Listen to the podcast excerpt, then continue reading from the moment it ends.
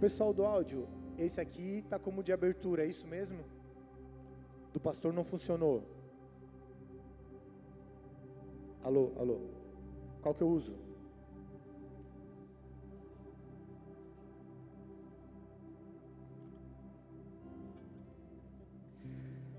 Que bênção, né? Quarta-feira, igreja cheia, né? Quem veio amarrado aqui? Quem veio obrigado? A mulher, a mulher obrigou, o pai obrigou. A esposa falou: se você não for na igreja hoje, não vai ter janta. O marido falou: se você não for hoje na igreja, eu vou cancelar a tua conta do, da internet. Você não vai ter mais Wi-Fi lá em casa. Quem? Ninguém, né? Todo mundo veio de bom grado, amém? Então vai ser uma bênção quando é assim. Amém? Eu escrevi aqui na minha pregação assim, ó, fale menos né e menos amém. Então, por favor, me ajude. Eu queria me apresentar, não me apresentei. Meu nome é Tiago Rocha, sou presbítero aqui na igreja. Né? O pastor avisou que não vai estar hoje aqui com a gente. E o Espírito Santo está no comando. Amém? Vocês que falaram, hein? Vamos orar? Senhor, a gente quer continuar na tua presença. Tua palavra, ela é digna de aceitação, de confiança. Ela se cumpre. Passa o céu e a terra, mas a tua palavra não passará. E ela é digna de ensinar, ela é apta a instruir, Pai. Ela tem o poder de transformar o nosso caráter, nos confrontar, nos edificar, nos exortar, nos trazer para a realidade, trazer um ensinamento que a gente precisa, Pai. E o nosso pedido nessa noite é que o Senhor revele a Sua palavra aos nossos corações. Eu também peço que o Senhor me use, Pai, porque de mim eu nada tenho para entregar para meus irmãos, Pai. Não adianta eu vir aqui, Senhor, com eloquência, com palavras bonitas, se o Teu Espírito não estiver fluindo através da minha vida e pregando essa palavra no coração dos Teus filhos. Por isso eu te peço, faz a Tua obra, Senhor. Faz a Tua obra, derrama a Tua unção, Pai, nessa noite, sobre cada coração. Traz o um entendimento gera frutos, Pai. Que ninguém saia daqui como entrou, Pai. Que ninguém saia daqui confundido, porque o Senhor não é um Deus de confusão. Eu te peço isso e desde já te agradeço em nome de Jesus. Amém? Amém. Glória a Deus, igreja. Amados, eu, eu preguei essa palavra uns domingos atrás e quando eu meditando na, na palavra, né, não sei como é que você lê a Bíblia, mas eu pego um livro e vou até o final. Pego um livro e vou até o final. Eu me deparei com essa palavra e falou forte comigo, porque eu, hoje eu sou pai, tenho dois filhos. Quem aqui é pai ou mãe? Agora, quem já foi criança e teve pai ou mãe? Então é uma palavra que vai, te, vai abranger a tua vida, vai falar com você. Você que já ouviu essa palavra, não fica tranquilo, Deus vai acrescentar alguma coisa, vai te renovar a tua memória. A Bíblia diz assim, em Provérbios 22, do 4 ao 6. Provérbios 22, do 4 a 6. Eu estou na versão nova Almeida atualizada, NAA. Diz assim no versículo 4.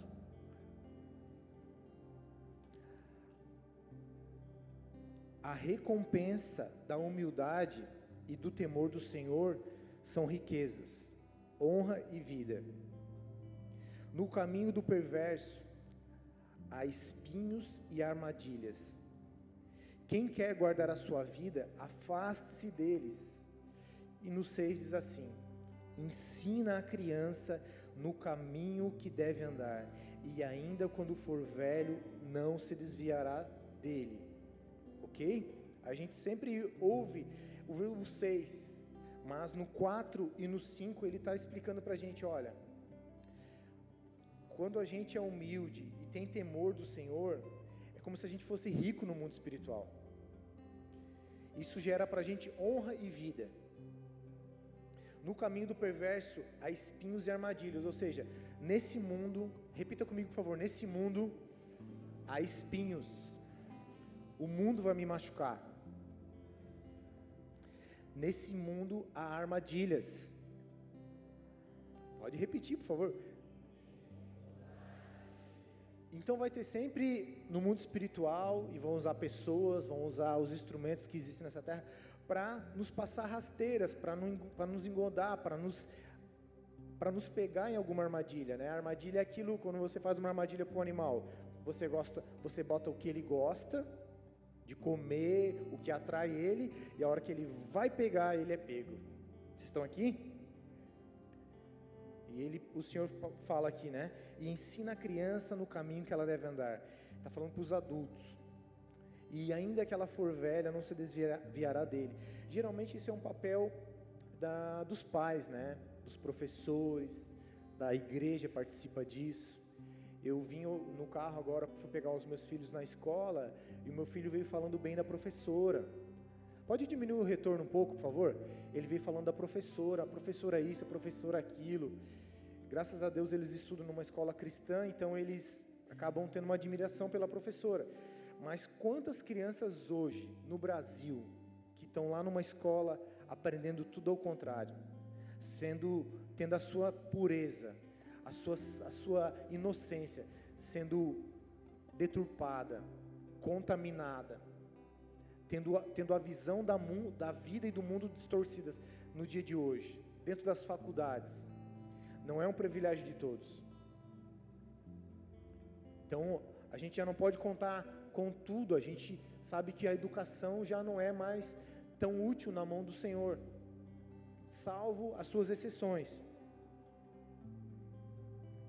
A gente precisa contar com nós, os adultos, com os pais, com a igreja. Amém? Abra sua Bíblia comigo, por gentileza. Ou pode deixar aqui no telão, amigo. É, Mateus 18. A gente vai caminhar nesse capítulo do Mateus 18. Esse assunto ele é muito importante. Aí a igreja precisa ouvir sobre isso. Você é um adulto, mas você foi uma criança, você teve pais bons ou mais ou maus, você teve pais ausentes ou presentes. Muitos têm orgulho dos pais, outros nem tanto. Eu do meu pai mesmo, eu na minha infância eu tinha vergonha, né? Não conheci ele, ele faleceu quando eu tinha dois anos e as histórias que eu ouvia dele me davam vergonha do pai que ele foi. Infelizmente. Só que hoje eu tenho orgulho do pai que eu tenho que é o mesmo Pai de vocês, amém? Quando Deus me deu essa palavra, eu entendi que eu deveria pregar mais de uma vez, por isso eu estou repetindo essa palavra, amém? Quem teve no culto domingo de manhã, o anterior ali, não estou pregando isso de novo porque eu não tenho outra palavra, eu estou pregando porque o Senhor quer falar com seus filhos, com a igreja, então eu te peço, preste atenção que o Senhor vai falar com você. É um assunto importante. Muitas crianças cres, cresceram em igrejas e hoje são adultos que fogem da igreja. Não querem igreja, devido ao que elas viveram com os pais ou com a liderança da igreja. Vou repetir: muitos adultos, inclusive muitos de nós, né, cresceram em igrejas e tiveram muita dificuldade para depois de adulto realmente querer estar na igreja, por causa de decepções, por causa de maus testemunhos dos pais, que na igreja era uma coisa, em casa era outra, ou às vezes pela liderança, pelos pastores, pela, pela escola bíblica da igreja, que não sabia lidar com a criança em si. A minha mãe, ela, quando ela era jovem, ela era da Assembleia de Deus. Uma igreja é uma, uma bênção a igreja, como é uma bênção aqui Bola de Neve. Mas lá atrás, no tempo dela, ela, o meu, o meu irmão mais velho, que hoje já é falecido, ele começou de namorico, sabe? Namorou uma aqui, namorou uma ali, adolescente, não sei direito a história. E o, o pastor, não sei, né, o líder na época, chamou ela na frente da, da igreja e corrigiu ela na frente da igreja, né? Tinha a disciplina naquele tempo, acredito que hoje não seja mais assim a, o nível de exposição. E aquilo ali travou ela, ela ficou com vergonha, de participar da igreja e devido a isso ela ficou desviada por mais de 20, 30 anos. Ela foi voltar para Jesus três meses, três meses antes de falecer. Então a gente tem que ter o entendimento de que existe um, um modo certo, um jeito certo de lidar com as pessoas. E o jeito certo é o jeito que o Senhor nos ensina, que a palavra nos instrui e que o Espírito Santo nos ensina. Às vezes a gente aprendeu de um jeito, né? e acha que Deus vai usar só o nosso jeito. Não, Deus ele quer usar o jeito dele. Vocês estão aqui? nós precisamos entender aonde nós erramos. É, eu acabei de, de, expor uma situação onde aparentemente houve um erro. Não estou falando mal da, da igreja Assembleia de Deus, amém? Amo a igreja Assembleia de Deus, como eu amo a quadrangular, a batista, presbiteriana. É, meu Deus, o Senhor, Ele tem as suas casas, o seu povo, e no céu não vai ter placa de igreja, no céu nós vamos ser um povo só. Amém?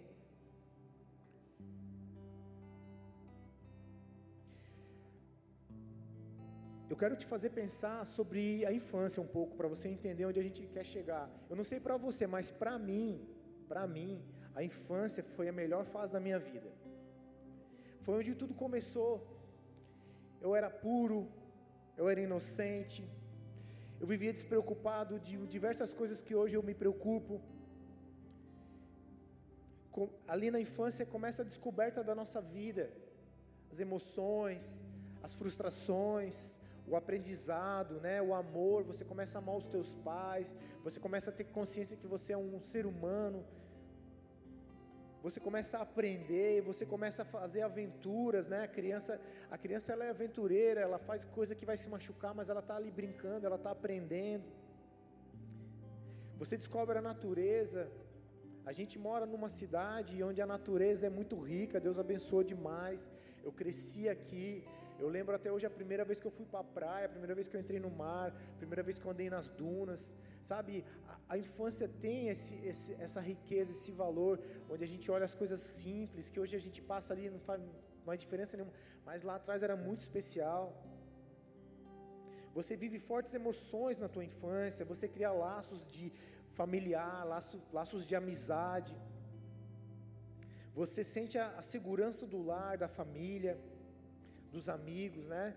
Eu eu sempre tive um, um, prazer em poder estar em casa à noite, saber que eu tinha uma família, saber que eu tinha uma casa. A gente sempre foi muito pobre, mas nós não tínhamos tudo que a gente queria, pelo contrário, até, às vezes a gente não tinha até o que a gente queria e precisava, mas havia um conforto no, no ninho do lar. Havia uma segurança emocional, espiritual. Ali eu tinha irmãos mais velhos, eu tinha minha mãe. É, meu pai faleceu cedo, a minha mãe é, viveu comigo com alguns irmãos, irmãos mais velhos, adultos, né, mulheres e, e homens. Então eu tinha ali no, no meio familiar uma segurança, uma tranquilidade, sabe? A gente não era rico, pelo contrário, mas existia um prazer em ter pessoas, em ter, em ter pessoas para me ajudar, pessoas para me corrigir, pessoas para me proteger. Todos nós fomos crianças e tivemos a nossa criação diferente, experiências, experiências boas, experiências ruins, tivemos pais, pais bons, pais ruins, ausentes ou não. Alguns foram criados por outras pessoas, né? Mas todos nós fomos crianças, todos nós tivemos uma infância. E hoje a pessoa que você é, a pessoa que você é, a mulher que você é, o adolescente que você é, o jovem que você é, o marido que você é, o pai, a mãe que você é, tem a ver com a tua infância. Você foi construído lá na infância. Algo colaborou, algo marcou a tua personalidade, algo, algo foi impresso no teu caráter. Você criou medos, traumas, fraquezas, fragilidades. Ao mesmo tempo você criou virtudes, força, sabe? Você desenvolveu tudo que você tem de bom e de ruim, boa parte lá na tua infância. Alguém concorda comigo? Aquilo que você crê, Sabe, a tua visão da vida. Biblicamente a gente chama isso de cosmovisão, a maneira que você enxerga o mundo, o teu papel no mundo, os porquês da vida, foram é, tiveram um alicerce lá na tua infância. A forma que você reage, está tudo ligado à nossa infância. A gente que é líder de célula, né, às vezes para para conversar com os irmãos e começa a ouvir, a, buscar entender por que está passando aquilo. No final, a pessoa dá volta, volta, volta, volta, e a palavra pai ou a palavra mãe a, entra no meio da conversa. Pode ter 20, 30, 40 anos, você percebe que há traços, há, há, há virtudes e há, e há falhas que a gente traz lá da nossa criação. E eu quero ler com vocês aqui Mateus 18, para a gente entrar na palavra. Mateus 18, do 1 ao 14. Diz assim: Está aqui no telão? Naquela hora, os discípulos se aproximaram de Jesus e perguntaram: Quem é o maior no reino dos céus? E Jesus, chamando uma criança, uma criança, colocou no meio deles e disse: Em verdade eu lhes digo, se vocês não se converterem e não se tornarem como crianças, de maneira nenhuma entrarão no reino dos céus. Portanto, aquele que se humilhar como uma criança, como esta criança, esse é o maior no reino dos céus. Quem receber uma criança tal como esta em meu nome, a mim me recebe. Deixa eu só achar o versículo aqui. Diz assim no 6: Se alguém fizer tropeçar, ou se alguém escandalizar, ou se alguém colaborar para, que, para o pecado de uma criança, para que uma, uma criança peque, para que uma criança se afaste, né? Se alguém fizer tropeçar um destes pequeninos que creem em mim, seria melhor para essa pessoa que ela pendurasse uma pedra grande de moinho no seu pescoço e que ela fosse afogada na profundeza do mar. Pesado isso. No 7. Ai do mundo por causa das pedras de tropeço, porque é inevitável que elas existam, mas ai de quem é responsável por elas. E no 8: Se a sua mão ou seu pé leva você a tropeçar, a pecar, né? Corte e jogue fora, pois é melhor você entrar na vida manco ou aleijado do que tendo duas mãos ou dois pés ser lançado no fogo eterno. E se um dos teus olhos leva você a tropeçar, a pecar, arranque-o e jogue fora, pois é melhor você entrar na vida eterna com um só olho do que tendo dois sendo lançado no fogo do inferno. No 10. Fiquem atentos. Não despreze nenhum desses pequeninos, porque eu afirmo a vocês que os anjos deles nos céus veem incessantemente a face do meu Pai celeste porque o Filho do Homem veio salvar o que se havia perdido, o que estava perdido. No 12. Vocês estão me ouvindo bem? O que vocês acham?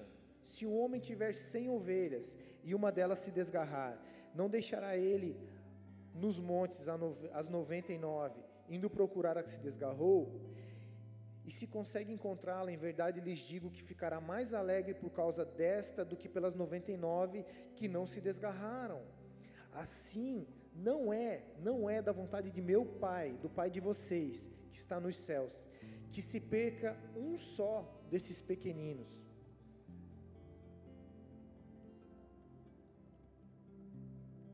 Jesus ele traz muitos ensinamentos aqui, ele usa, ele cita a criança ele cita a infância. O primeiro deles, ele nos traz é, como existe a oportunidade de, na, na, convivência com uma criança, na criação de uma criança, a gente aprender as virtudes do reino, a gente aprender coisas que agradam a Deus.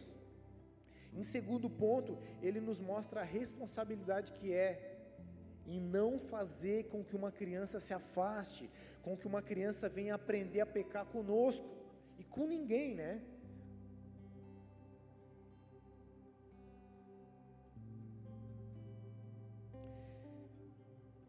Criança, amados, ela desperta no ser humano um amor. Quem é pai, quem é mãe sabe. Uma sensação de responsabilidade. Ela ajuda a transformar a nossa natureza. Deus, desde que a gente nasce, a gente está num processo de transformação, de aperfeiçoamento. Deus ele nos dá esse tempo na terra para que a gente cresça, amadureça, se tornem pessoas agradáveis a eles. E Ele usa também as crianças. Quando Ele nos dá um filho, uma criança, Ele está dizendo: Olha, eu estou te dando mais uma chance, mais uma oportunidade de você aprender de novo o que é o verdadeiro amor. Aprenda como eu te vejo, como eu te quero, como eu me preocupo, como eu te protejo. Uma criança, ela, ela transforma a natureza, nos traz para uma maturidade que a gente precisa ter. O tempo por si só, ele traz maturidade, mas conviver com uma criança, ser pai, ser mãe, avô, isso fortalece esse processo de amadurecimento. Você realmente passa a se preocupar com alguém mais do que com você. Enquanto você é solteiro, enquanto você está casado, né? Muitos casam porque querem uma companheira, né? Não, é muito raro aquele que casa com, com nível de maturidade. Não, eu estou casando porque eu quero ser, ter uma família santa, agradável aos olhos de Deus. Eu quero cuidar da minha esposa. Eu quero fazê-la mais feliz ainda. Eu vou dar minha vida por ela. Eu vou formar uma grande família e eu vou servir ao Senhor. A grande maioria casa, né? Começa um relacionamento por, por uma afetividade, por uma carência. Eu quero ter um companheiro, eu me sinto sozinho, eu preciso de alguém do meu lado. Isso é natural. Mas quando você tem um filho, Deus ele vira uma chave, né? Quem já pegou o filho no, no braço ali, eu peguei meu, filho, meu primeiro filho no, no colo, na hora do parto, e ele estava ali chorando, chorando, chorando, né? A enfermeira levando ele, levou ele para pesar. E eu, eu, ali próximo eu comecei a falar: calma, filho, calma, filho. O pai está aqui, o pai está aqui. Calma, filho. E ele parou o choro, parou o choro, já estava com o olho aberto ali na balança, parou de chorar na hora. Ele conhecia a minha voz. Eu orava quando ele estava na barriga, eu cantava. Eu fiz duas músicas para ele. E, a, e daí logo ela me entregou ele no colo. Então é algo que Deus ele usa a paternidade, a maternidade para nos amadurecer. Quer ver como eu não estou mentindo? Tem alguma grávida aí com a barriguinha meio grande? Tem? Por favor, primeira dama, fica de pé, por favor. É? Tá ali a gravidinha, né? Papai tá lá feliz do lado dela. Uma benção esse casal, né? Obrigado, pode sentar. Mas fala se não é real. Eu não sei você, porque eu já tive dois filhos, né? Então, quando eu vejo uma grávida, parece que eu estou vendo um copo de cristal. Eu, eu acho que é algo natural, Deus deixou isso para a gente. Desperta um senso de cuidado, você fica querendo proteger, querendo fazer de tudo para ela não se machucar. Você é, é, é um instinto masculino, né? Você não tem intimidade nenhuma com a pessoa, você já põe a mão na barriga, parece corredor de escada, né? Todo mundo quer botar a mão. Eu já me peguei várias vezes assim, sabe? Falando com a pessoa com a mão na barriga. Poxa, não deve ser legal, né? Imagina alguém vir falar com você, nem abriu a boca, mas está com a mão na tua barriga. Não deve ser legal, eu acho.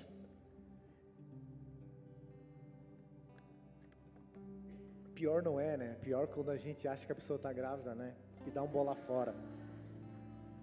Eu já fiz isso, mas eu aprendi, então eu seguro a minha língua, porque é, para a gente ainda é constrangedor, mas para a mulher, ela vai ficar mal por um bom tempo.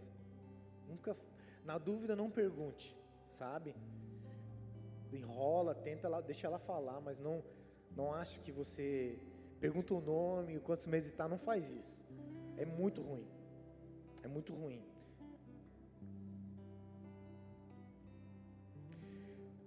Todo feto, esse bebezinho, é menino, né?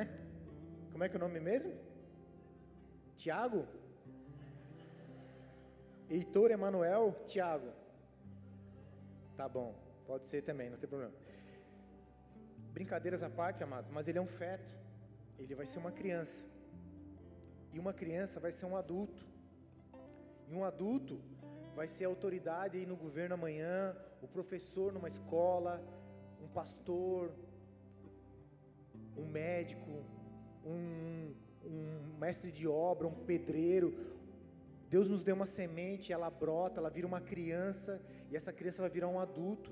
Enquanto ela é uma criança, eu e você temos um, um, uma responsabilidade diante do Pai, diante de Deus. É como se a gente estivesse prestando um serviço, ó, cuida aí que ele é meu, ó, cuida bem que ele é meu. Cuida bem que ele é meu. Grande parte dos problemas do mundo, da sociedade, estão relacionadas à falta ou aos traumas da paternidade, do pai e da mãe. Às vezes o excesso de cuidado, né? A gente cria aquelas crianças molenga que não sabe ir, ir no, no mercado. Eu tenho experiência na minha família assim, ah não, não deixe no mercado, não deixe mexer com o dinheiro, não deixe isso, não deixe aquilo. Tá com 40 e poucos anos vivendo com a mãe. Então a gente às vezes erra no excesso, ou às vezes a gente erra por, pela falta, pelas nossas falhas nessa missão de que todos nós temos como, né, como pai e mãe. E isso gera todo tipo de problema inimagináveis. Às vezes a pessoa está casada ali, amava a esposa, amava o marido, aí casou, começou a, a, realidade veio, filho. Acabou o primeiro quilo de sal, os boletos chegaram, aquela paixão deu uma, uma, uma gelada. É, é vida normal, realidade. Precisa ter educação, precisa ter uma motivação de ser bondoso, é melhor dar do que receber. E você, né, a, a vida conjugal ali, né, o, o, o, sexo, né, não é mais o mesmo. E daí? É a hora da maturidade. Aí se a pessoa não teve uma criação, se o Jesus não trabalhou de verdade na vida dela, aí vem os, vem os problemas, vem o perrengue, a, a imaturidade resplandece, a criação resplandece. Ah, não sei o que, vou, vou, vou para casa do pai, vou para casa da mãe. Né? Eu brigava com a minha esposa, pedi o divórcio, 15, 15 dias. Saí de casa, fiz mala diversas vezes. Estava falando com um amigo hoje, muitas vezes só blefando, sabe? Só blefando. Não ia fazer, não queria fazer, mas eu não sabia como resolver. Daí eu queria gerar um peso emocional, botar a culpa nela. Não, eu vou embora. Começava a fazer a mala, só esperando ela falar: não, não faz. Ah, já que você não quer, eu vou, não vou fazer. Sabe, imaturidade. E daí minha esposa muito, muito madura, né? Vinha, estupava, estupava, estufava o peito. Daqui tu não passa botava, botava a mão nas portas assim. Pensa no rolo. Tudo falta de uma boa criação, falta no bom aconselhamento, falta de uma verdadeira conversão. Depois a gente teve que resolver isso tudo na igreja, em Jesus, né? Aprendi que eu, eu tinha que resolver meus problemas e não sair de casa, tinha que ser maduro. Amém, igreja? Deus nos dá essa oportunidade, só que é uma oportunidade cheia de responsabilidade, que é o, uma oportunidade cheia de responsabilidade. Deus te deu uma criança, ou você convive com uma criança. Pô, Tiago, eu tenho 12 anos. Você foi uma criança, e você vai ter um dia uma criança. Então ouça essa palavra, não descarte ela. Deus vai te dar uma oportunidade de voltar à tua infância e você ver como é lindo a, pureza da criança, como eles são frágeis, sabe? Como é frágil. Às vezes teu filho está ali te incomodando, você se irrita, mas a hora que ele mostra como ele é frágil, sabe? O teu coração se derrete, o teu coração, ele quer fazer de tudo pelo filho, e Deus é assim conosco. Enquanto a gente não é humilde, não mostra, pai, eu preciso, eu não estou conseguindo, eu estou errado. Deus precisa ver isso em nós. Vamos aqui para o versículo 1. Os discípulos estão ali, né? Preocupados com quem é o maior no reino dos céus. E Jesus vem e corta eles, tramontina neles. Não precisa se preocupar em ser o maior no reino.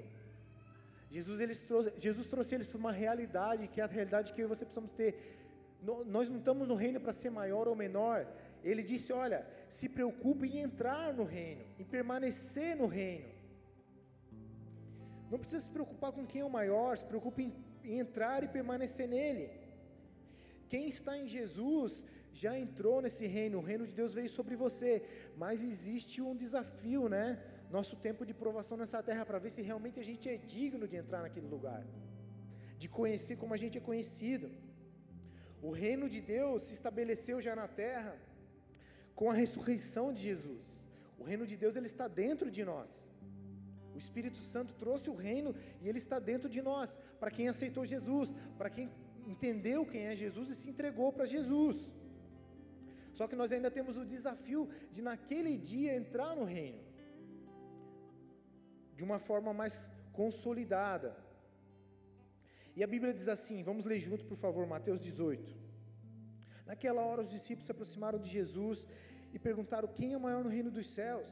E Jesus ele traz uma criança e coloca no meio delas e disse: "Olha, em verdade eu digo para vocês, se vocês não se converterem e não se tornarem como crianças, de maneira alguma vocês entrarão no reino dos céus.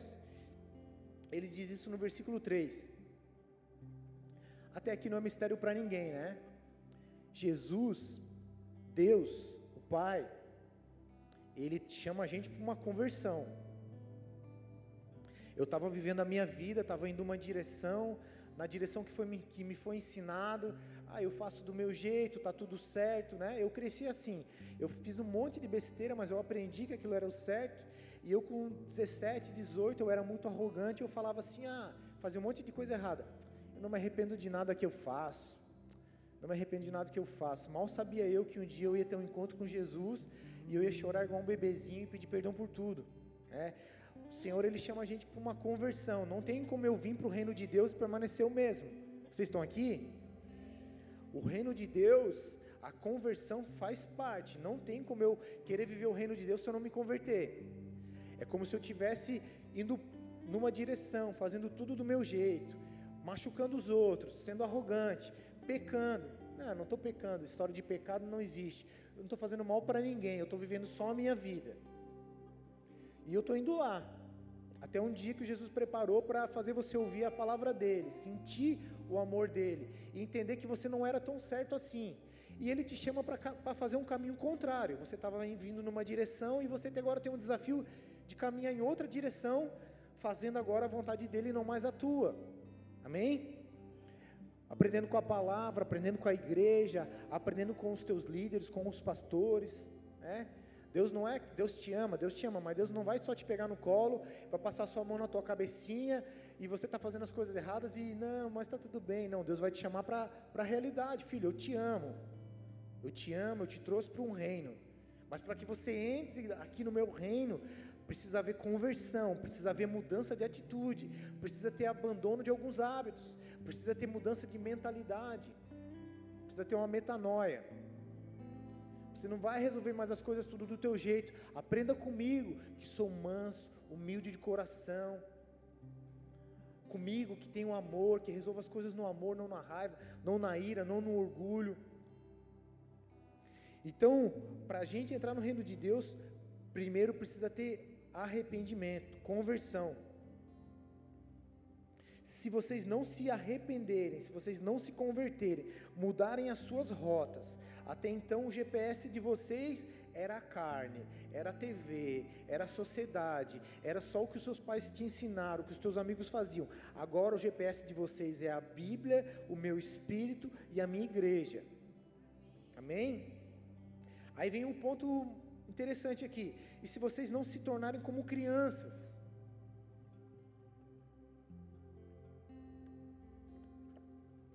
Eu queria tentar, com a graça de Deus, com o auxílio da palavra, tentar entender como a gente pode se tornar como uma criança, como a gente pode aprender como uma criança. A criança, amados, ela tem um vínculo muito poderoso, muito poderoso com, com os seus pais. Ela, ela depende dos pais, ela confia nos pais, ela tem afeto pelos pais ela se sente desprotegida na ausência dos pais, ela tem uma dependência. Desde bebezinho, ela está ali, ela precisa do mamazinho, ela precisa do colinho, ela precisa do calor, ela precisa da proteção, ela precisa do, do descanso, do, do repouso. Isso tudo, cuidado dos pais. A criança, ela tem expectativas na relação dos seus pais. A criança, a criança, ela deixa a sua opinião sua visão de mundo, a sua compreensão da vida ser moldada, formada pelos pais. Ela procura sempre isso. Ela procura eles para tirar dúvidas. Ela quer entender a vida e o mundo com base na ótica dos pais. Ela não, ela não se coloca como, como, como orgulhosa, sabendo, não, pai, eu sei tudo, tu não tens, como, tu não tens o que me ensinar. Ela confia, ela quer, ela quer estar com ele, ela sente falta, ela se sente incompleta sem os pais. Eu falo isso porque eu perdi meu pai e minha mãe muito cedo, e eu sei o que eu estou falando para vocês. Quando a estrutura familiar ela é quebrada, ela é desfeita ali, ela é prejudicada, faz muita falta, faz muita falta, muita falta mesmo. Uma criança, ela não se sente segura nesse mundo sem a proteção dos pais, ela se sente perdida. E eu e você, nós temos que ter essa, esse posicionamento, essa, essa atitude de criança diante de Deus. Não vou ser criança de ficar vacilando, mas eu vou ser criança na inocência, na pureza, na confiança. O que Deus falou está falado. Eu tenho que acreditar, eu tenho que confiar, eu tenho que depender, eu tenho que ter expectativas em relação ao meu Pai, de como, o que Ele vai fazer por mim quando eu estou precisando dEle.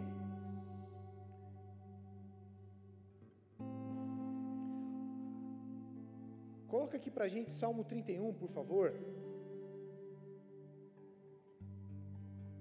Salmo 31.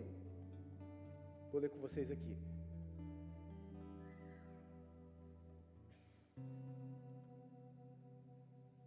Tudo bem aí, galera? Quer mandar um WhatsApp? Tá mandando uma mensagem aqui para eu ver? Salmo, Salmo 131.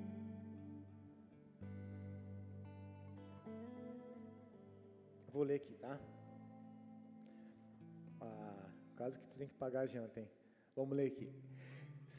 Salmista, Senhor, não é orgulhoso o meu coração e nem arrogante o meu olhar não ando à procura de coisas grandes demais, nem coisas maravilhosas demais para mim.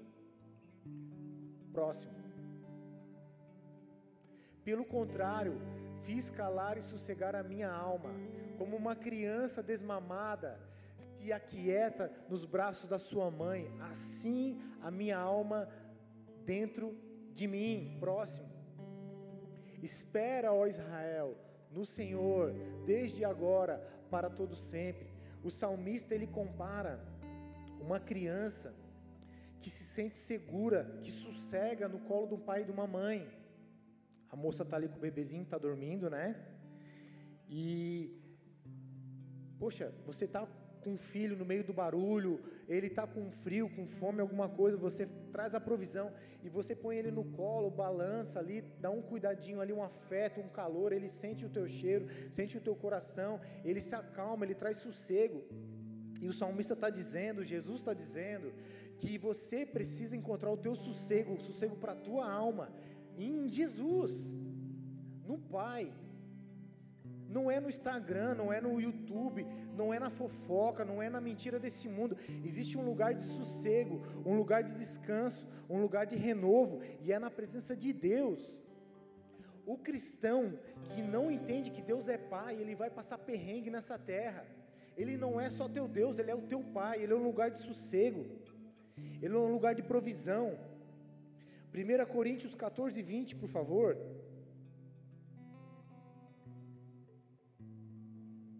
1 Coríntios 14, 20. Irmãos, não sejam meninos no entendimento.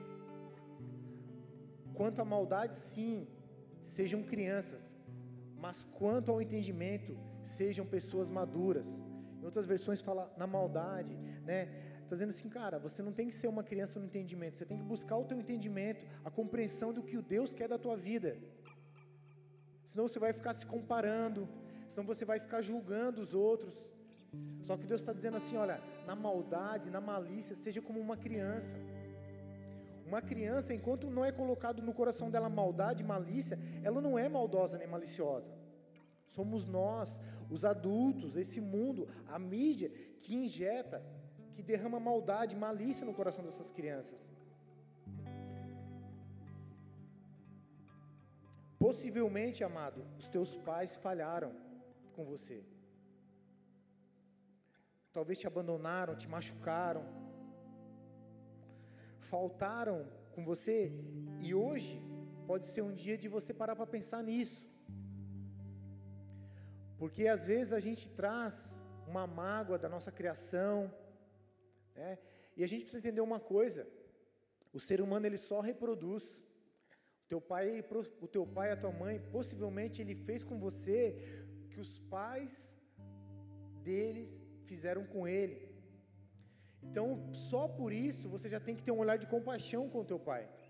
Você precisa perdoar o teu pai e a tua mãe.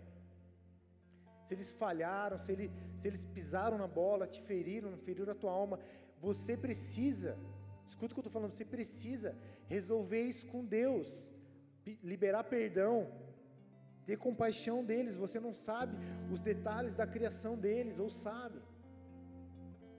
Às vezes teu pai foi violento, mas o, o teu avô foi violento com ele. Tem muitas coisas que precisam ser deixadas para trás, para que você consiga desfrutar da paternidade de Deus. Jesus também veio por esse motivo, para gerar essa paternidade em nós. A palavra fala que existe o espírito de adoção.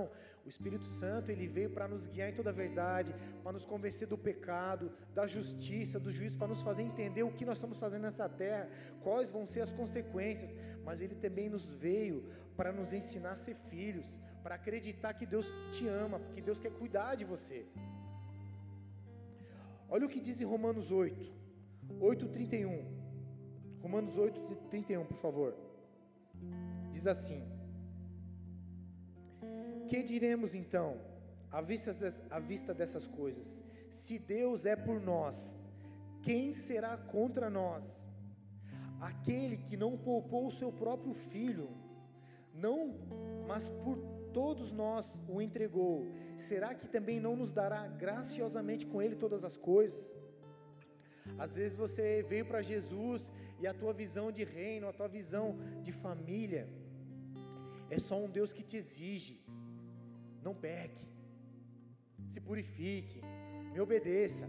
Não isso, não aquilo, não assado, não isso. Mas Deus é um Deus que Ele quer, te quer perto. Ele não te negou, não me negou, não negou para o mundo aí fora o seu próprio filho.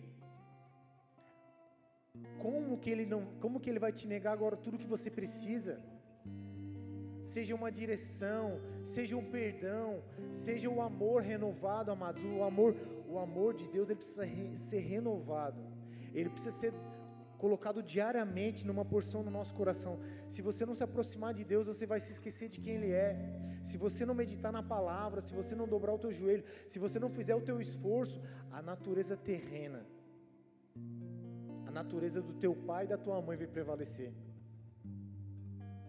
e os problemas vão prevalecer, os dilemas vão prevalecer. Aquele que não poupou o seu próprio filho, mas por todos nós o entregou, será que não nos dará graciosamente com ele todas as coisas? O Senhor, Ele quer que a gente se torne como uma criança, que a gente confie, que a gente aprenda com Ele, que a gente não chegue diante dEle ou diante daqueles que Ele colocou para nos liderar com arrogância, com prepotência. Eu já sei tudo, você não sabe tudo, eu não sei tudo, ninguém sabe tudo, só Deus sabe tudo. Portanto, no 4, Mateus 18, 4. Portanto, aquele que se humilhar, que se tornar humilde como uma criança, esse é o maior no reino dos céus. Então, querido, Deus ele te dá uma oportunidade. Deus te deu a oportunidade de ser criança e de conviver com alguma criança. Quem serve no ministério infantil aqui? Muitas pessoas atuam aqui no ministério infantil, eu também.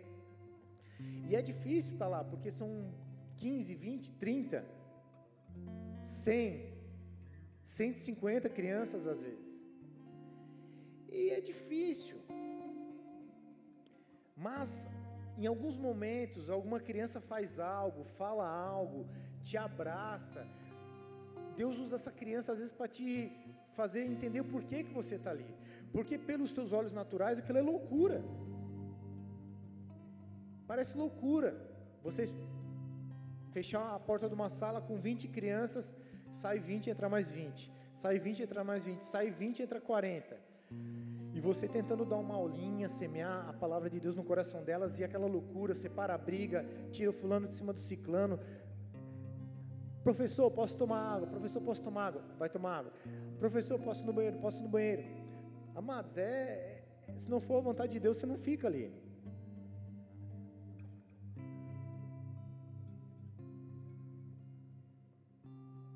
Só que Deus, ele nos permite olhar para a criança, olhar para a fragilidade da criança, entender que eu e você também somos frágeis, a gente precisa desse cuidado, a gente precisa desse cuidado, desse relacionamento.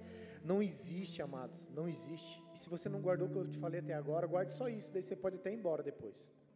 Tá bom?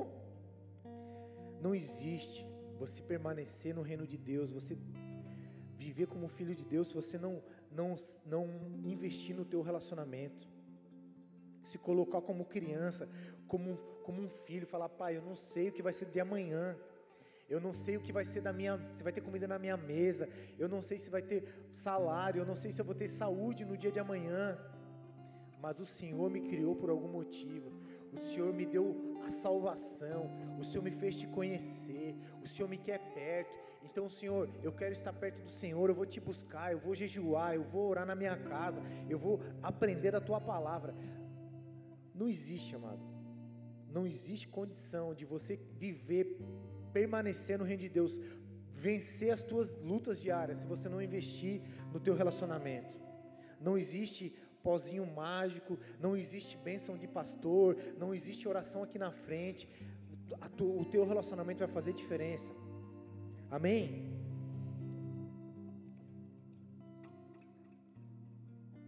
E Deus é um Deus que quer se relacionar.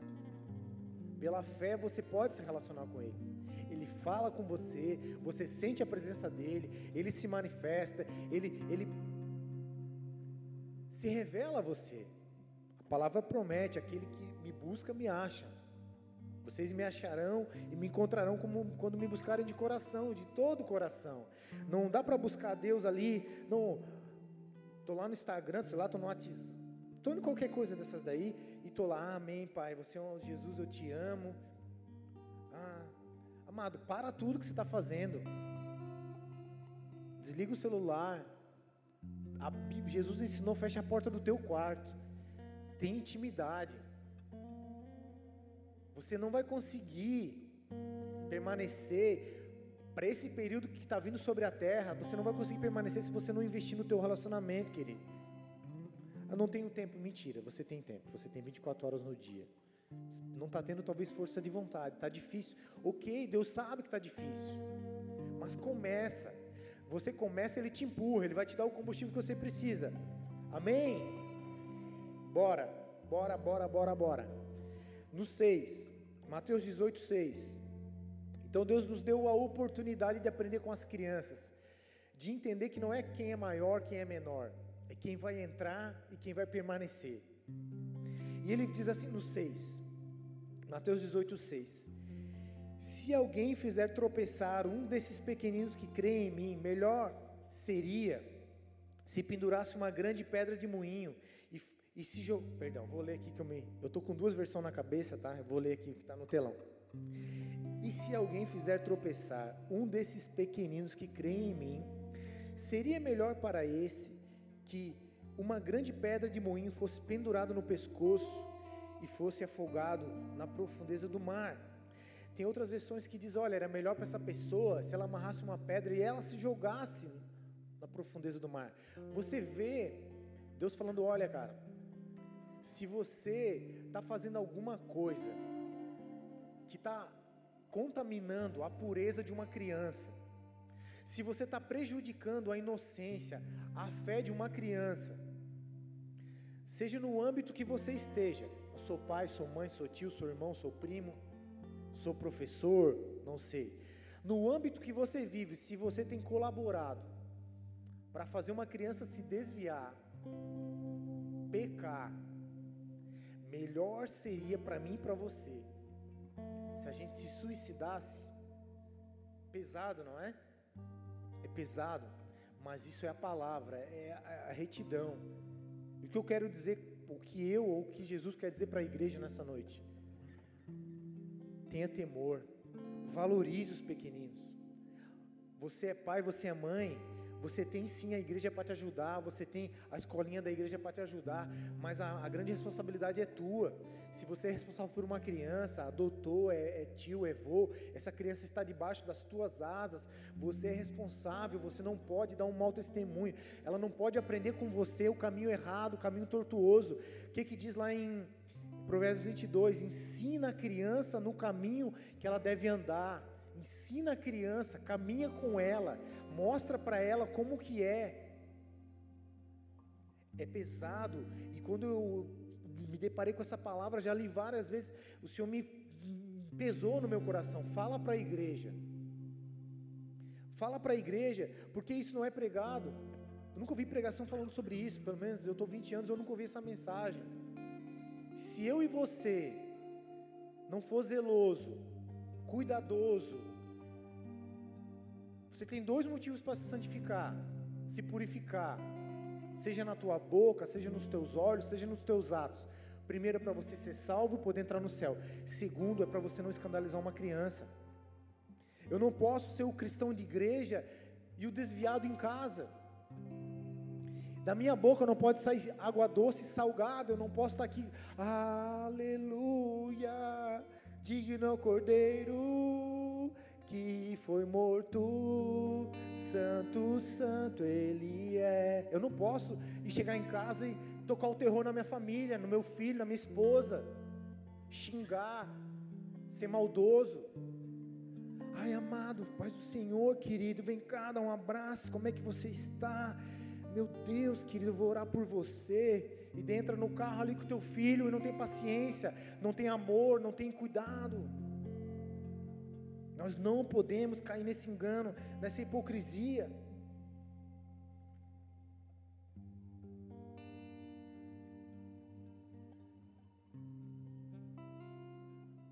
Me perdi aqui com a papelada.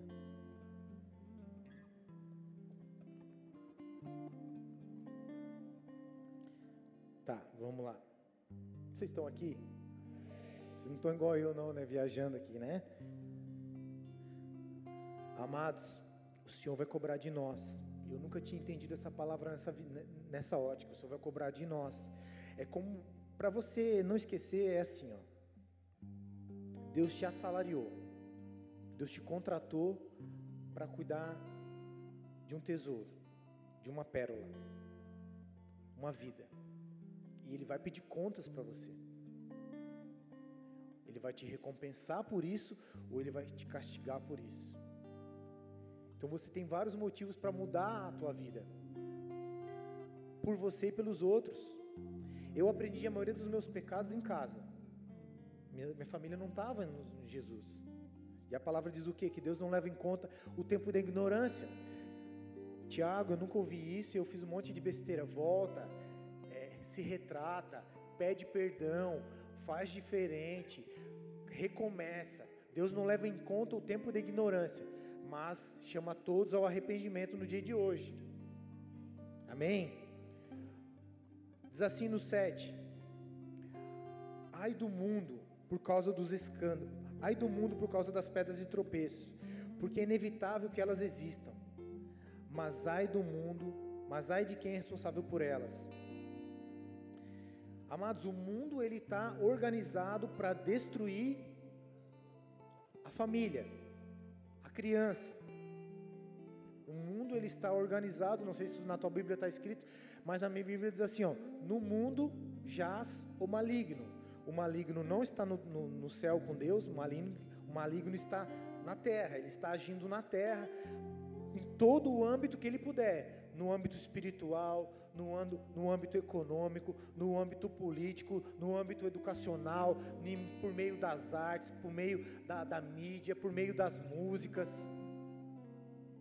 Ou você acha que uma criança de, de, de 4, 5 anos dançando e cantando assim, senta, senta, senta, senta, é, é bênção, é legal. Amados, eu já vi coisas, você já deve ter visto, e olha que eu não tenho TikTok, não tenho Instagram, não fico, não, não, não me dou muito bem com isso. Optei por não ter.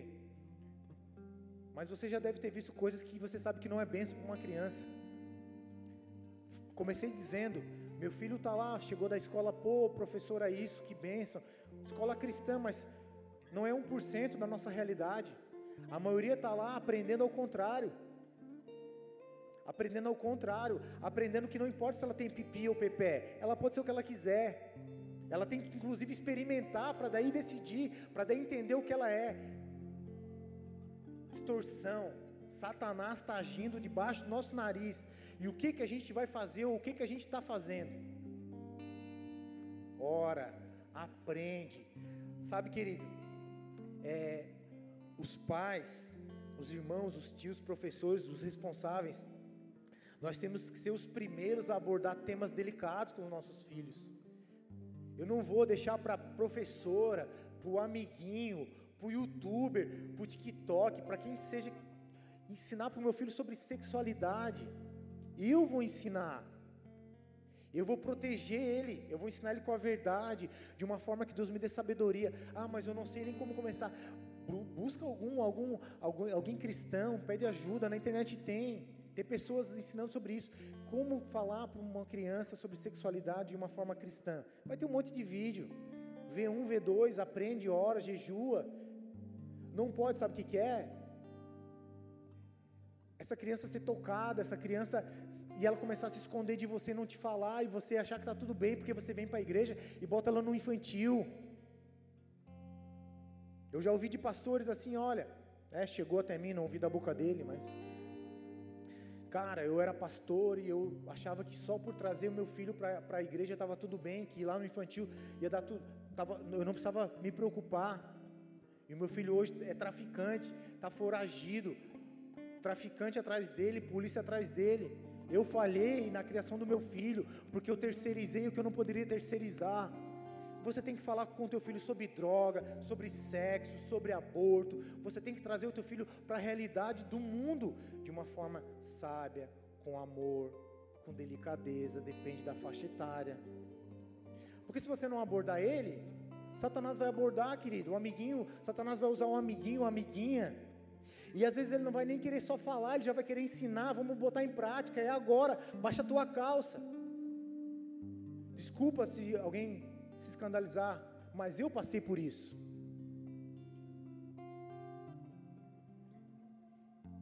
E o Senhor quer que a gente tenha cuidado com os nossos pequeninos.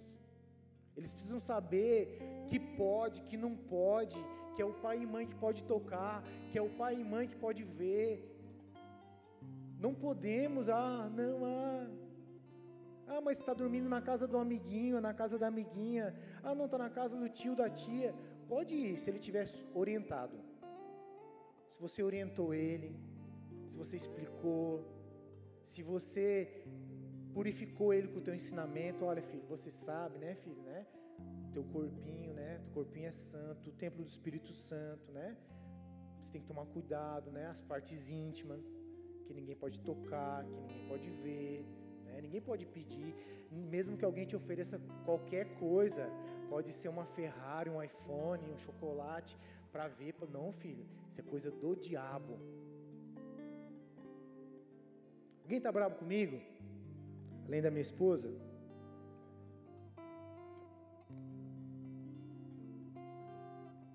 Amados, o mundo, o sistema, a educação, a mídia, a cultura, os jogos, a TV. Existe uma indústria bilionária direcionada com foco nas crianças para corromper, tirar a pureza, distorcer o gênero, roubar a fé, afastar da paternidade, tirar a inocência na nossa cara, dentro da nossa casa, nas escolas, não é brincadeira, queridos. Não é brincadeira. Sabe? Os nossos filhos eles são um tesouro do reino. Eles são preciosos aos olhos de Deus e Deus ele conta conosco. Conta sim com a igreja também, mas ele conta conosco. Vocês estão assustados, né? Eu não estou bravo, tá? Os adolescentes estão com desse tamanho assim. Tô bravo não, tá? Tô feliz, tá? Mas é que a gente precisa, se a gente não falar a verdade aqui, a gente vai ouvir a verdade de onde? É um dia vocês vão ser pais, vocês vão ter os seus namorados, maridos, esposas, e Deus está preparando vocês para ter uma família. Amém? A família é o é o ninho do Senhor, é ali que Ele derrama a bênção, é ali que Ele espera que da família saia uma semente temente a Ele. O profeta fala isso, ok? Ensina a criança no caminho que ela deve andar, e ainda quando for velha não se desviará dele. Esses dias eu fiz uma proposta para os meus filhos nas férias, queria, queria que eles lessem a Bíblia, sabe? Eu falei: olha, o maiorzinho já leu um pouquinho, ó, se você ler o livro todo de Mateus, eu te dou um minigame. E para o menorzinho, ó, se você ler essa Bíbliazinha aqui, que tem três linhas aqui, tantas páginas, eu também te dou um minigame. Bora, bora, vamos. Ou se empolgaram, né? Tinha um prazo para terminar a leitura. No meio do caminho, né? A gente erra tentando acertar, amém? No meio do caminho, eu pesquisei na internet, vi lá os minigames e tal. Encontrei uns tablets legais assim, para criança, com capinha já tudo. Falei, poxa, né, cara, vou dar um tablet, né? Porque daí baixa o jogo que quer, já tem YouTube Kids, lá, lá, lá, lá, lá. Falei com a minha esposa. Ela já me. Não, Tiago, eu acho que não é bênção. Eu acho que tem muitos acessos ali, né? Não acho que é o tempo, acho que não é bênção, não, não, né? Quanto a gente puder segurar, vamos segurar. Aí eu não dei bola para ela, né? Muito sábio. Aí fui lá no camelão de lá no camelão de Floripa buscar o tal do tablet. Já liguei, tinha ligado pro cara, já tinha ido lá uma vez, vi o tablet, negociei, falar, tô indo aí, tal dia eu vou aí buscar. Camelão, dia de semana, de manhã, 11 horas da manhã. Qual era o box que estava fechado? O do tablet. Falei, nossa, será que Deus está falando alguma coisa comigo, né? Aí eu fui orar, um dia desses eu fui orar, né? E realmente Deus me constrangeu assim, não é o tempo, cara. Depois que você der, meu amigo, você não vai ter mais controle. Vai entrar tanta coisa no, na, na mente, no coração deles. Evita o quanto você puder. Você vai abrir portas. Você acha que você está abrindo uma porta só legal, mas ali onde passa boi, passa boiada, meu. Segura. Deus me constrangeu que não era para fazer. Eu falei assim: Ah, senhora, minha mulher já tinha me falado. que benção ter uma esposa, né? E que benção é ouvir a esposa. Né? Mas, vamos lá, né? Um, 30 segundos. Mas o homem, ele precisa ouvir a esposa. Mas na dúvida, ele tem que orar. Porque vai que a esposa está errada. É difícil, né? Mas não é impossível.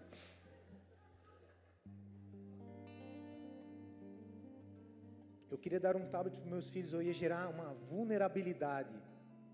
Eles iam estar vulneráveis a coisas que eu não teria mais controle. Ele ia aprender coisas com pessoas, porque querendo nós, nossos filhos hoje ficam vendo youtubers, né? Fulano jogando, fulano isso, fulano aquilo, e são todos adultos, a grande maioria, estão ali por causa de dinheiro, né? E eu não vou terceirizar o lazer, o ensino dos meus filhos. Eu vou ser responsável. Amém? O pai que ama corrige. Há amor na correção. É bíblico isso. Deus, ele é o criador, ele nos deu a, a possibilidade de procriar. Só que com essa procriação, ele nos, re, nos carrega de responsabilidades e também de oportunidades. Quantas vezes eu estou meio mal e eu vou passar um tempo com os meus filhos, um tempo, um tempo mesmo, esqueci celular, esqueci trabalho, e eu vou ter um tempo com eles, seja andar de bike, seja ir numa praia, seja jogar um joguinho de carta, seja dar uma, uma olhada, uma risada com eles, é um remédio, é uma terapia. Tem dia que é difícil, tem dia que é difícil, mas há momentos que são maravilhosos, maravilhosos. Eu sinto amor por isso. É uma, é, Deus ele renova o teu amor, tá vendo, filho? Deus fala muito com a gente, tá vendo, filho? Ó, ah, você ama eles? Ah, você cuida dele? Ah, você protege ele? Ah, é. Imagina eu. Dei a vida por você, filho. Como que eu vou te negar o que você precisa para viver nessa terra? O que você precisa de uma guarda de anjos? Você precisa de sabedoria? Peça que eu te dou. Você precisa de perdão? Confessa que eu te perdoo. Abandona que eu te restauro. O que que você precisa? Os nossos filhos, as crianças, são os maiores no reino de Deus, porque eles ainda estão em construção, eles ainda estão em formação. Eles não vão precisar ser desconstruídos como eu e você muitas vezes tivemos que ser. A gente chegou, a gente veio para Jesus drogado, prostituído, com a cabeça cheia de confusão. Eu vim pensando em suicídio. Eu precisei ser desconstruído para ser construído. Os nossos filhos, se a gente colaborar com o Senhor, eles já estão sendo construídos, formados com uma mente, com um coração, com temor, com entendimento, com uma visão do que é a terra do reino de Deus, tendo experiências com Deus, gravado no coração deles quem é Jesus, quem é o Espírito, quem é o Pai. Esse, os nossos filhos, queridos, eles precisam nos ver de joelhos, orando, eles precisam saber que a gente jejua, eles precisam nos ver lendo a Bíblia, falando da Bíblia, adorando, tendo, tendo amor, tendo sabedoria, paciência, frutos, ações coerentes com aquilo que a gente se propôs a viver. Adianta eu falar deles da palavra e eu fazer tudo diferente? Não adianta eu cobrar deles aquilo que eu não vou, quero viver, aquilo que eu não vivo.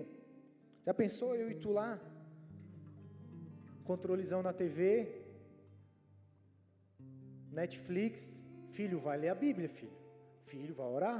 Vai orar, filho. No Instagram, Filho, está na hora de tu orar, filho?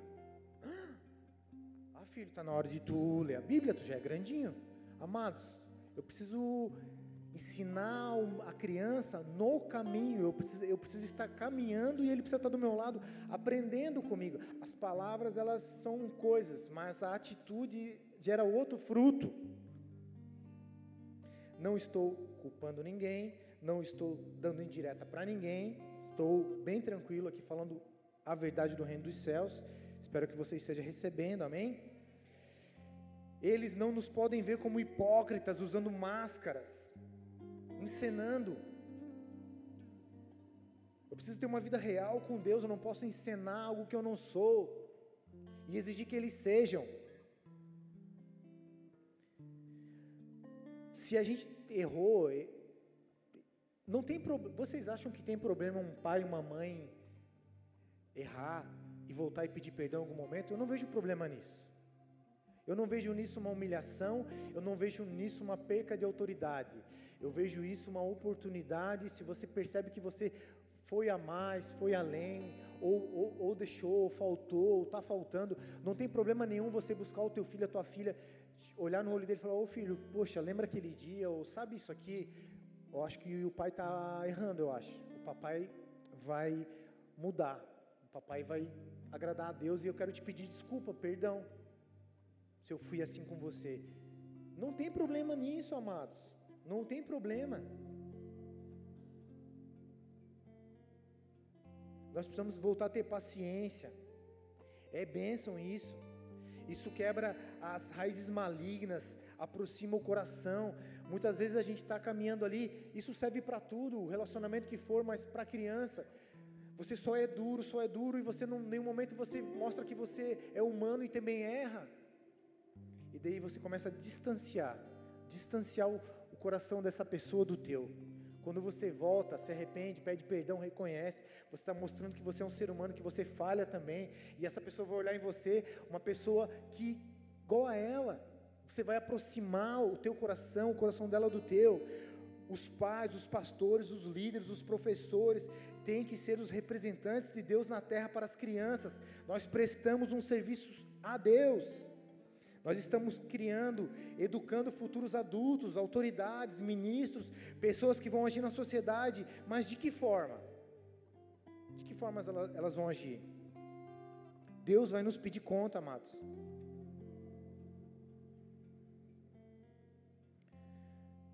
Eles chegaram ali, Jesus, quem é o maior no reino dos céus? Querido, não se preocupa quem é o maior. Se preocupa quem quer entrar, quem vai entrar e como vai entrar.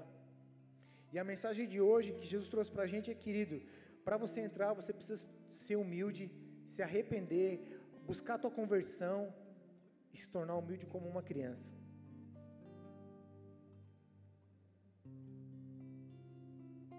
E você precisa entender que aos olhos de Deus, a criança é um tesouro é um tesouro precioso. Vamos ler aqui, vamos continuar aqui. No 6. Mateus 18, 6. Se alguém fizer tropeçar, se alguém fizer pecar, um desses pequeninos que creem em mim, seria melhor para esse, para essa, que uma grande pedra de moinho fosse pendurada no seu pescoço e fosse afogado na profundeza do mar.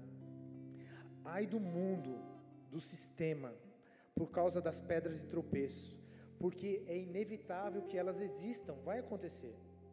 Mas ai de quem é o responsável por elas. Outras versões diz: "Mas ai daquela pessoa por qual o tropeço, o pecado, o engano, o erro vem. Se a sua mão ou o seu pé leva você a pecar, a tropeçar, corte e jogue fora, pois é melhor você entrar na vida manco ou aleijado do que tendo duas mãos e dois pés ser lançado no fogo eterno. E se um dos teus olhos leva você a tropeçar, arranque e o jogue fora, pois é melhor você que você entre na vida com um só dos olhos do que tendo dois ser lançado no fogo eterno. Palavras de Jesus, amém? Fiquem atentos para que vocês não desprezem nenhum desses pequeninos, porque eu afirmo a vocês que os anjos deles nos céus veem incessantemente a face de meu Pai celestial, porque o Filho do Homem veio salvar o que se havia perdido. Nós já estamos indo, estamos indo para o final, tá bom? Mas olha o que está dizendo aqui. Jesus ele falou, não fui eu. Se, o teu, se a tua mão, se o teu pé, se o teu olho está te fazendo pecar, ou seja, se você não está conseguindo ter domínio próprio, que é possível, amém? É possível. O Espírito Santo está aí, maior é o que é, é, Ele do que o que há no mundo. Ele veio para habitar em nós. Ele convence a gente do pecado, da justiça, do juízo, ou seja, Ele mostra para nós quais são os nossos erros, qual é a forma de se fazer certo, e se eu não fizer a coisa certa, ele já avisa do resultado. Então ele veio para convencer o homem do pecado, da justiça e do juízo. Você pode conversar com ele sobre qualquer coisa, ele vai te instruir, ele vai te orientar. Se você realmente quiser saber, ele vai te dar um sonho, vai usar um profeta, vai falar contigo na palavra, na oração. O Senhor não é mudo, o Senhor não é Deus de confusão. Ele é um pai presente, ativo, responsável, que ensina, corrige e ama. Mas ele diz assim: olha, se você não conseguir jejuar, orar, vencer o que a tua mão quer fazer, o que o teu olho quer ver, onde o teu pé quer te levar, ainda assim, se você cortar e jogar fora, você está no lucro. Porque é melhor você ser salvo, entrar no céu manco, caolho, do que para o inferno com tudo isso aí. Então fica a dica. É possível, amado, é possível Jesus ele venceu a morte, venceu o pecado, venceu o inferno e ele está disponível para viver com você nessa terra. Olha o que diz no 10: Fiquem atentos, não desprezem nenhum desses pequeninos, porque eu afirmo a vocês que os anjos deles, ou seja, a história do anjo da guarda é verdade. Deus ele dispensa, ele delega um anjo para cuidar de cada criança, de cada ser humano, não sei de que forma. E ele está dizendo assim: olha, esses anjos, eles veem incessantemente a face de meu Pai celeste. Ou seja, tem um anjo que cuidou de você, que cuida dos teus filhos, que cuida das crianças, que zela por elas, daqueles que creem nele.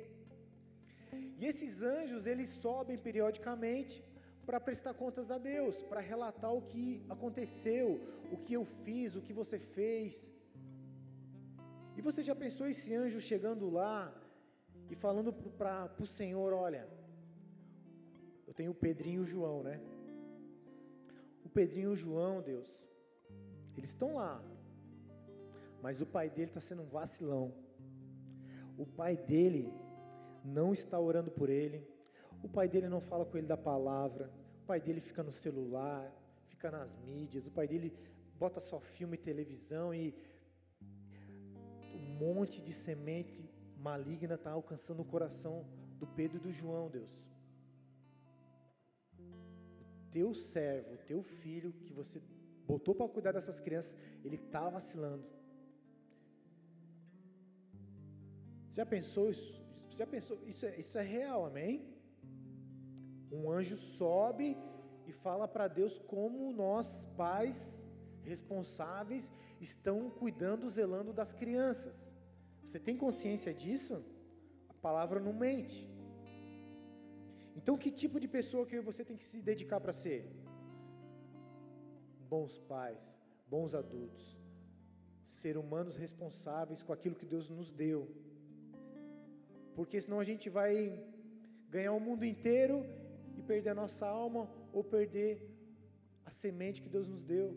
Eu preciso sim fazer o que Deus me deu para fazer, preciso, mas eu preciso voltar e cuidar daquilo que Ele já me deu primeiro: uma família, um filho, uma filha. Porque o Filho de Deus veio salvar o que estava perdido. Amados, Jesus ele veio salvar.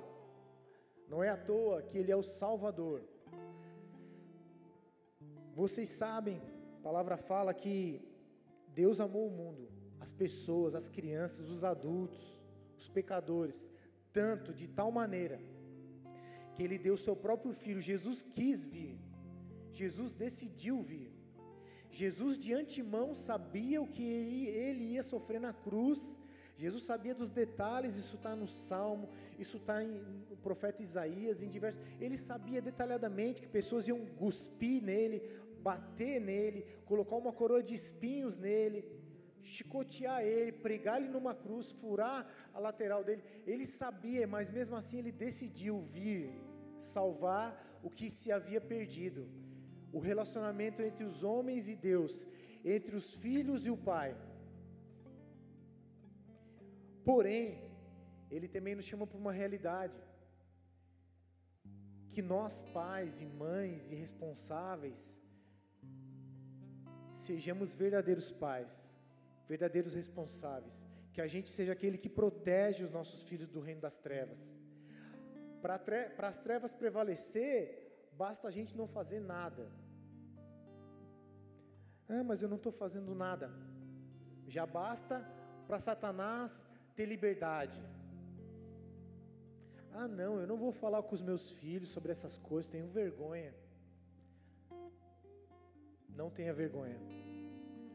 Não tenha vergonha, porque o inferno não vai ter vergonha, não vai ter dó e não vai ter misericórdia.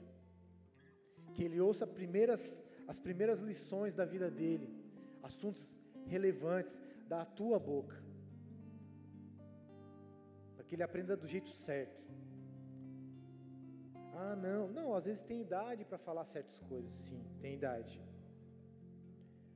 Mas o inferno não olha a idade. Se ele puder tocar um bebezinho de colo e já, já estragar ali a pureza, já despertar nele o que ele não precisa, o inferno não vai ter dó. Então não vamos ser nós, filhos de Deus, covardes, negligentes, imaturos, achando que está tudo oba-oba. Ah, não, mas ele só está no TikTok. Ela só está no TikTok.